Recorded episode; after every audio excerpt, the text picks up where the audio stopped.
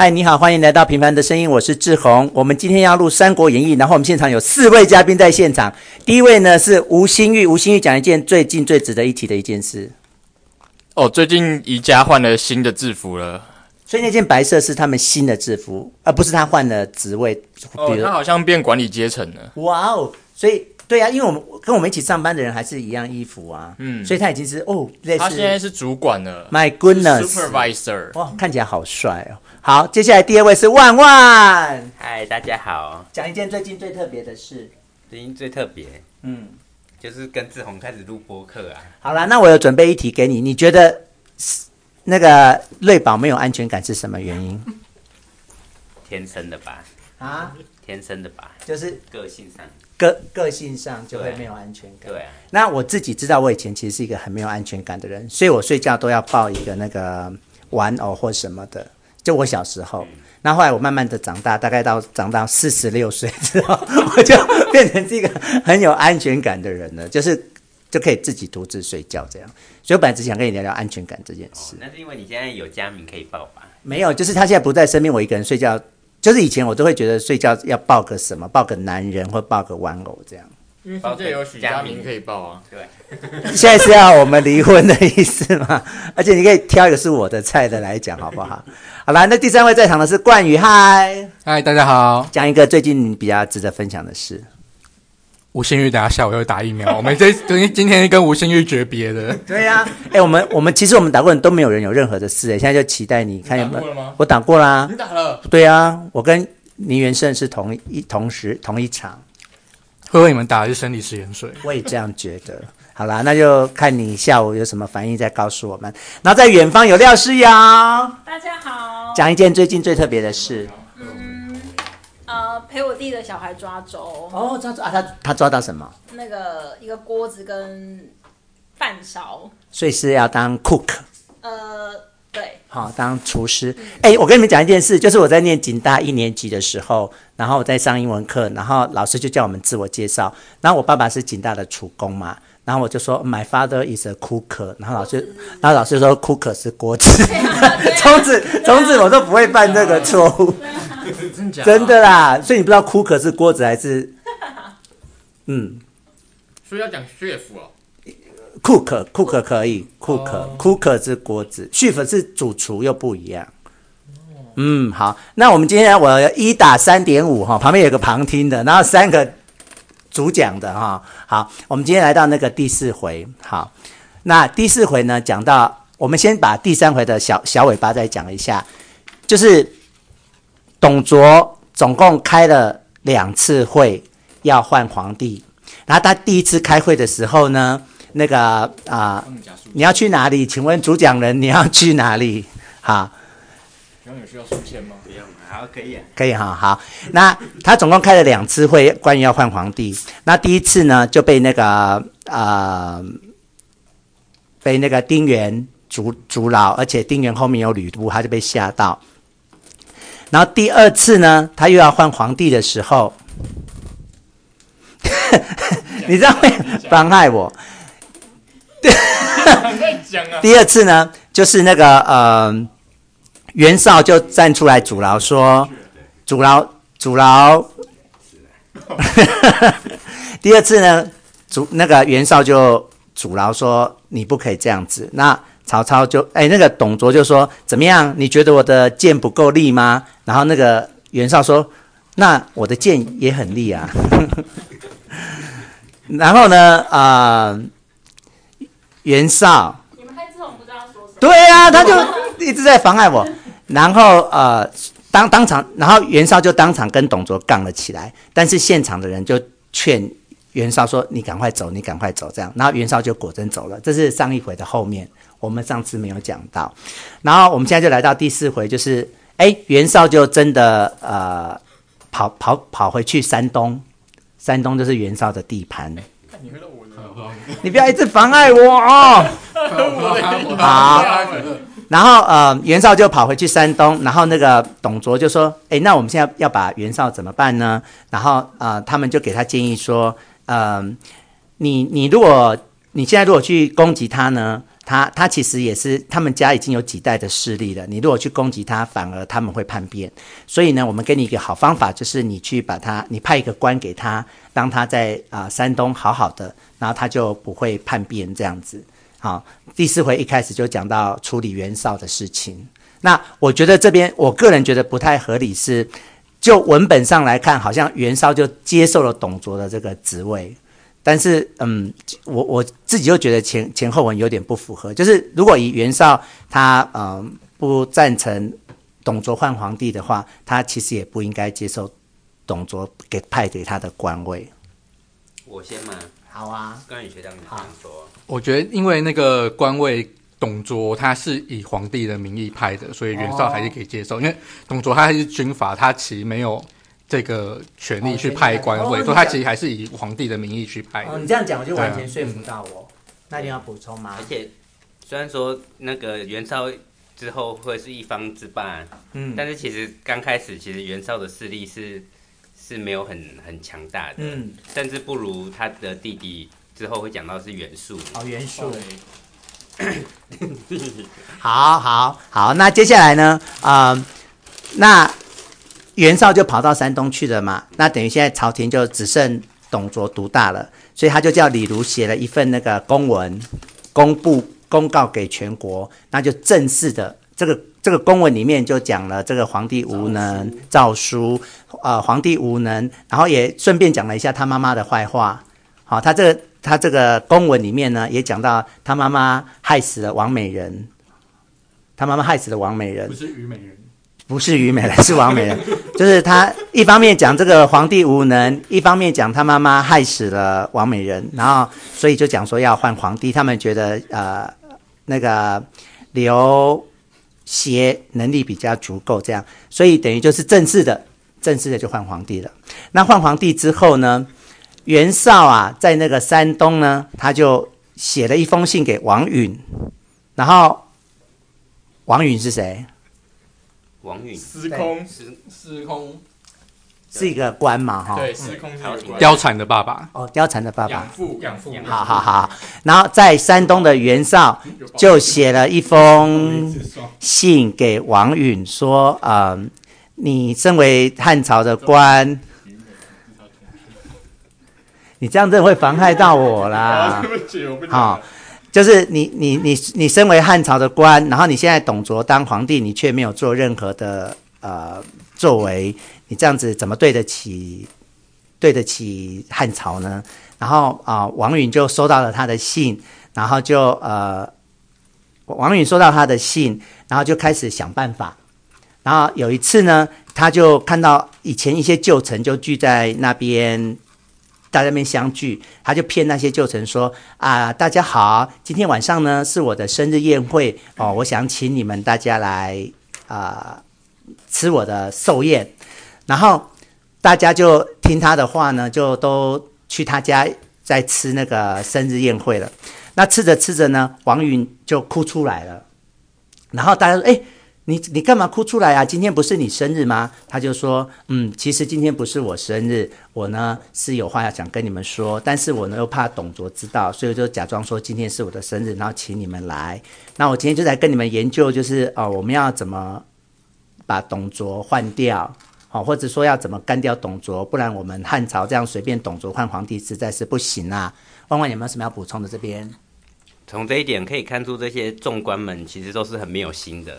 王允都那么年纪那么大了，大家都还不记得他生日。对像不是那一天都不知道。对，像你如果二月二十三约我要说你的庆生，我说哎不对啊，今天不是你的生日，啊、所以他又讲到重点了。你有同意我说万万真的是很聪明的人？可是刚才我心里是这样想，我想说他都几岁？对啊，然后对啊，像我们说明明今天不是你的生日这样，好，所以就等于大家就假熟啊，然后啊、哦，结果呢大家就哭成一片啊，但、哦、王允在告诉大家说啊，我们要。董卓这样真是糟糕啊！就大家哭成一片，中间有一个人在那边鼓掌拍好拍手叫好，是谁呢？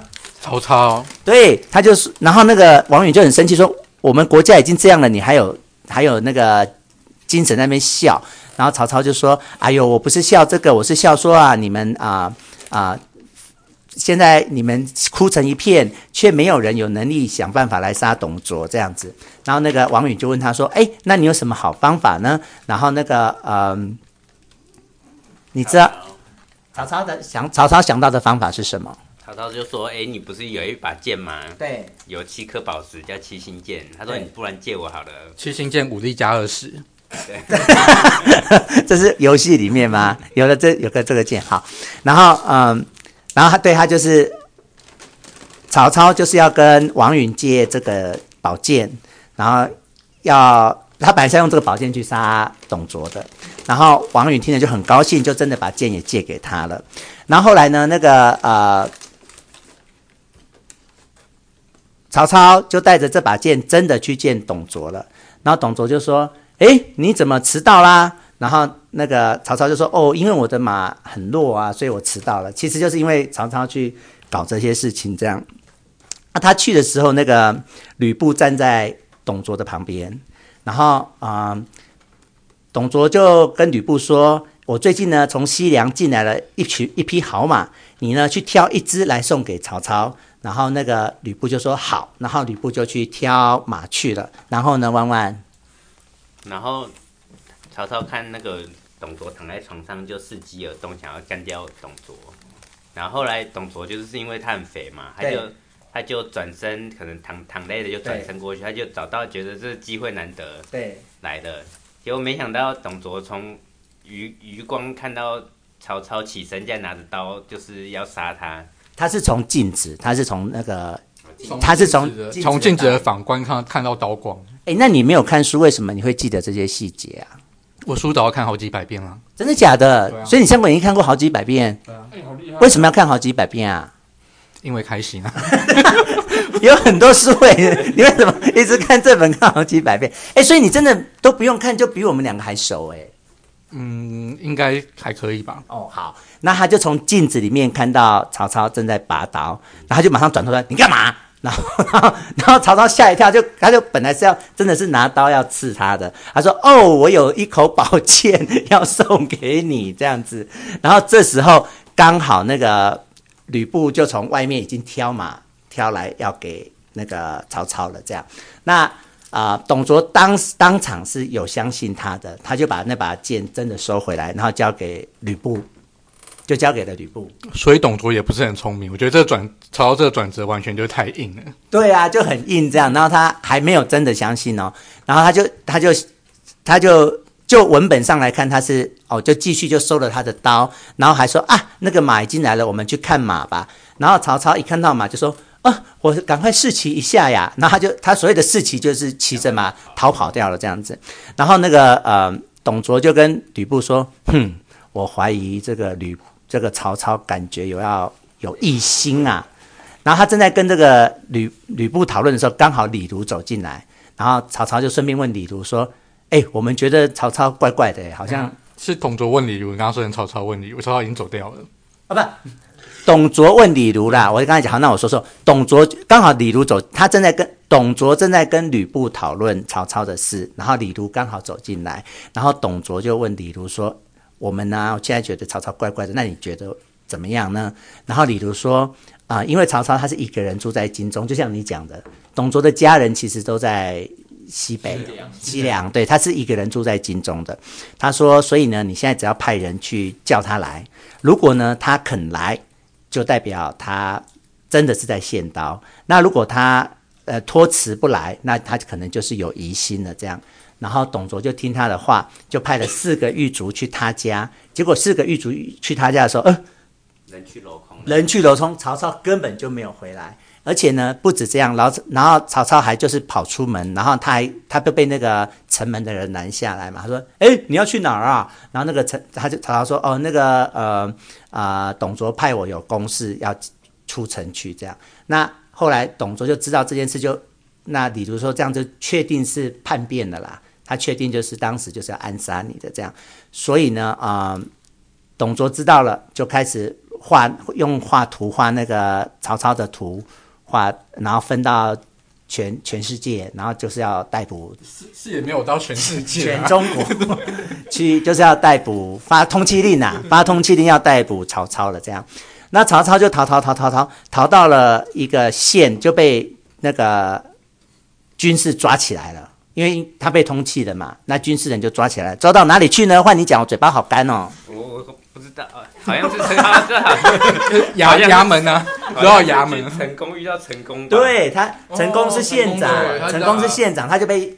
他在成功的县被抓到，他去就被押去那个县衙门，然后成功是当县的县那个县的县令，然后就有成功成功来审判曹操。对，然后曹操一开始还说：“我不是曹操哦，我叫黄埔，我是姓黄埔哦，我是商人。”这样，然后成功说：“我明明就看过你，我在京中看过你，就是曹操这样子。”然后呢，但是嗯，这个成功本身他其实也不是很支持董卓的，所以他就呃表面上就把曹操关起来，然后给那些抓住他的人奖品。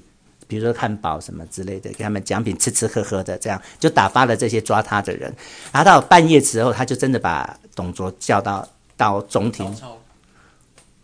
董卓把曹操啊，不是啊，成成成功把曹操提到那个中庭去审问，这样他就问他说：“哎，那董卓对你不错啊，你干嘛要做？因为曹操那个。”陈官已经知道曹操成功，成功，成功，成，我刚才讲陈光吗？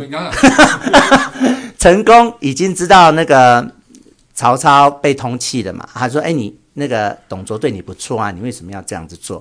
然后董卓就说：“我们我们家是。”曹操就说。曹操就说：“我们历代都是吃汉汉朝的俸禄，然后呃，我现在呢在董卓下面，其实也只是要趁机要杀他而已，并不是真的呃在帮董卓做事这样。”那成成功听了就嗯很感动，然后他就，然后那个那个他就曹操就说。你问这么多干嘛？反正你现在抓到我了，你就带我把我拿去行赏就好了。然后成功就说：“哎，我不是你想象中的那种人啊。”然后结果呢，成功就问他说：“那你接下来什么打算呢？”曹操就跟他说：“我要回到我的家乡，然后开始召集一些人要来反叛董卓。”这样，那成功就有被他嗯、的想法感动，成功居然就呃辞官呢，他就自己辞了这个官，然后。成功的家人也不在身边，他也是一个单身汉，他就把东西就收一收。这里画到吕伯奢了，还没有，后面吕伯奢要出来了，然后，然后呃，然后成成功就你辞了官职，就跟着董卓回到家乡。那后面给你讲就是那个，然后他们到了家乡，就碰到了吕伯奢。吕伯奢，吕伯奢是曹操父亲的好朋友。那他们回到家乡后，曹操不能够已经不能够回家，因为他父亲知道曹操惹到惹出这种大事，他父亲自己也逃跑了。嗯，然后所以曹操会要找一个人，找个地方先暂住收留，然后找他父亲这个好朋友叫做吕伯奢，然后先去他父亲这个好朋友家暂住。对对，那接下来那他们在吕伯奢家暂住，那吕伯奢是曹操父亲的好朋友，当然是非常的欢迎他们，就是来借住这样子。那。那吕伯奢就说：“好，你们两个就先在家里好好休息，然后稍微等我一下，对啊，我去外面张罗一些酒菜、食的，对，回来招待你们。”对，好，然后曹操跟陈宫两个人就好在吕伯奢家休息，然后等吕伯奢出去张罗酒菜，嗯、然后越等越久后，成他们就开始怀疑说吕伯奢怎么出去那么久还没有回来？对，那是不是有没有可能是去其实去报官要来抓他们？对，啊对，啊、对，然后接着他们又听到外面好像开始有。有人声，然后有很多磨刀的声音，的声音他们是听到后面有磨刀的声音。只有曹操怀疑吧，成功没有怀疑啊。对，是曹曹曹曹操怀疑。对。好，他听到外面磨刀的声音，那他们就更惊怕，说：“哎，外面有来磨刀的声音，是要拿刀进来砍我们，还是把我们抓抓抓住了？”而且呢，他们不止听到磨刀的声音，他还听到里面的人讲一句话，说：“哎，把绑来绑起来杀好了，绑起来杀好了这样子。”然后曹操就。对的，就是确定了。嗯，对，那于是曹操就听到那句绑起来杀他们，跟确确定说吕伯奢应该是要来抓他们的。对对 对，接着立刻他们两个曹操跟成功立刻就拔了他们身上的佩剑，然后冲出去外面，就看到吕伯奢全家，然后见一个杀一个，就把他们总共杀了八个，八个就全都杀掉。对，然后杀到最后，然后在厨房发现一只被绑起来的猪。对对，就 其实人家不是要，人家是要绑起来杀那只猪，然后他就听成是要杀他们，但是他就误会了，然后误会了之后，他们就赶快逃跑，这样。对，赶快逃跑，然后就赶快逃离了吕吕伯奢家。对对，然后跑跑不到两里，就看到吕伯奢带着酒跟食物回来的，这样。对，他们看到吕伯看到酒跟食带吕伯奢带酒跟食物回来后，那吕伯奢当然就很热情的招呼他们说：“哎，干嘛那么快就要走？留在家里啊！我已经叫我的家人就是杀猪，准备酒菜要招待你们了。你干嘛要那么快走呢？”对对，然后那成功当然就是说：“嗯，我们就是怕连累你们啊，我们是有罪在身的人啊，就是还是快点离开好了。”对对，那吕伯奢当然热情的想要留他们下来，那他们就是坚持要走。对，那。在说不过价的情况下，那吕伯奢也就好，就让他们走了。对，那等到走了几步之后，然后曹操忽然间回头，又叫住吕伯奢说：“哎，吕伯伯，我有事要跟你说，你就是再留步一下。”没有，他不是这样。他回头之后，他就他就跟吕伯说：“哎，你看那个是谁？”这样，他就比空中，然后吕伯奢就一回头，然后他一回头，他就马上把他头砍掉了。一回头，曹操立刻。挥剑就把吕伯奢的头砍掉，就是是一个老梗，然后就在这边就出现了，说：“哎，你看那个是谁？其实是没有人这样子。”好，那曹操把吕伯奢的头砍掉后，那成功当然是非常的惊讶，说：“哎、嗯，你为什么要这样？人家这么热情的款待我们，他又是你父亲的好朋友，为什么你要做这种事情？”对，这时候曹操就说出了一句名言，名言给你讲。哦，呃，宁可我负天下人，休叫天下人负我。所以这句话是。历历史上是曹操第一次讲这句话的人，是不是？是，是曹操第一次讲这这句话，就您叫我负天下人，休叫天下人负我。就是曹操讲的，对，这样。我后来看《东方不败》也有这一句，林青霞的《东方不败》。呃，金庸，金庸原本，金庸原本里面《笑傲江湖》里面的《东方不败》是没有讲这句话的，是电影的，是电影的。OK，好。然后后来呢？后来呢？那就他就他就然后那个，可是成成功就知道。曹陈成功就曹操说：“你第一次去杀那八个人，因为那是个错误。那是你不知道，你误会，那还情有可原。对，那你你你杀成功就说不过去了。你杀扯川伯奢，你你杀你杀你杀吕伯奢就说不过去了。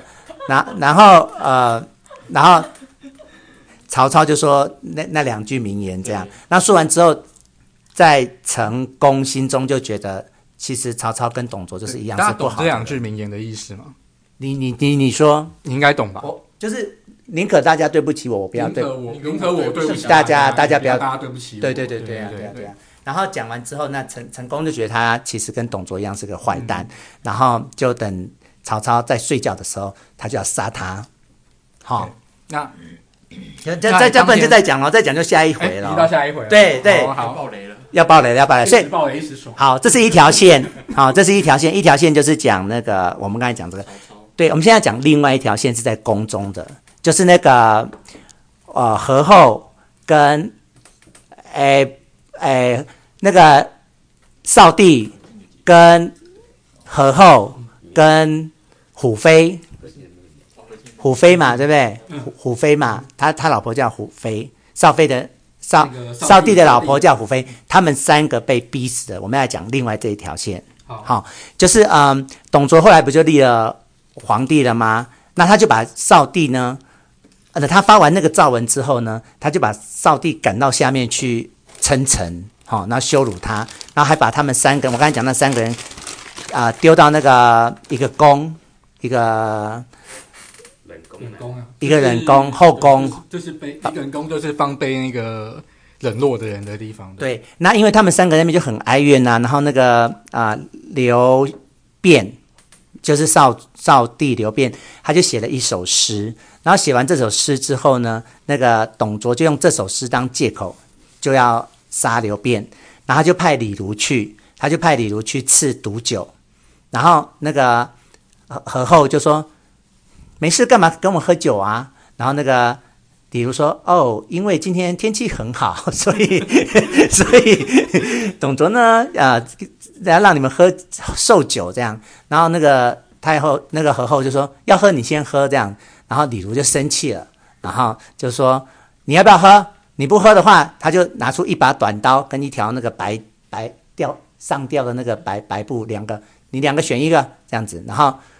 何后就不选，何后就骂他说：“哦，你们这些没有良心的人啊，你啊，董卓是个没有良心的人，然后你帮他，你不会有好下场的。”然后这个李儒呢，就气到把何后整个丢丢到窗外去。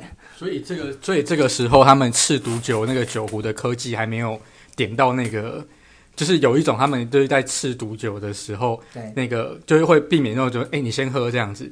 所以他们的酒上面会有一个酒壶，上面会有一个那个机关，就他们酒那个酒壶里面其实是分成两两格的上壶跟下壶，然后上面一壶一个边是正常的酒，一边是毒酒。啊，那只要有一个机关一控制，就可以控制到哪一边的酒出来。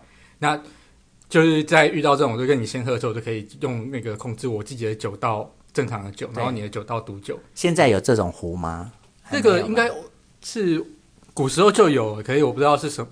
所以曾经有过这种东西，是不是？所以说，这是武侠小说里面还是真实？那时候还没有哦。好，然后那个他就把何何后丢出去窗外摔死了，这样。然后接下来他就呃用毒酒要吃要。毒死少主，然后我觉得下面这个场景蛮好笑的，就剩他们两个嘛。他们说：“等一下，我们先唱个歌。”然后就少主唱一首，然后虎飞又唱一首，他们就死前就还要再唱一首歌，这样。哎，帮忙好像有有 有唱真的啊真的啊！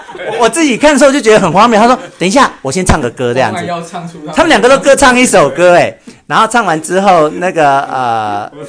就把那个少少主就喝喝毒酒喝死了，然后那个嗯，虎飞怎么死的？我是忘记了，你记得吗？嗯，小角色我忘了。好好好，没关系。然后后来那个嗯，董卓就叫他把那个尸体埋在城外，这样。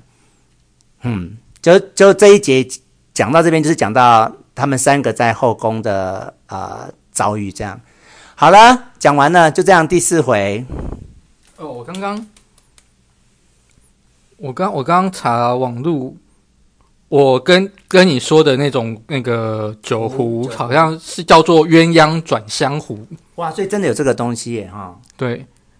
然后看一下哦，好像是到汉代就有了。嗯，对，汉代就有。那当李儒为什么不用这种壶呢？我们就不知道。哦，可能他手上就没有吧？刚好没有。对啊，以其他以他的权势，他也不需要了。他要你死，结果他只把他丢出去窗外这样而已啊！哈、嗯，好吧，那我们今天录到这样子喽。我想要补充一个关于李儒的故事。好，请说。因为我觉得李儒在三国，虽然说他在这里出登场，但是后面他就是先爆个雷，他就是个无恶不赦的大坏蛋。对。后来我就有就是去好奇他的一些东西这样子，啊、结果后来发现《三国志》完全没有这个人。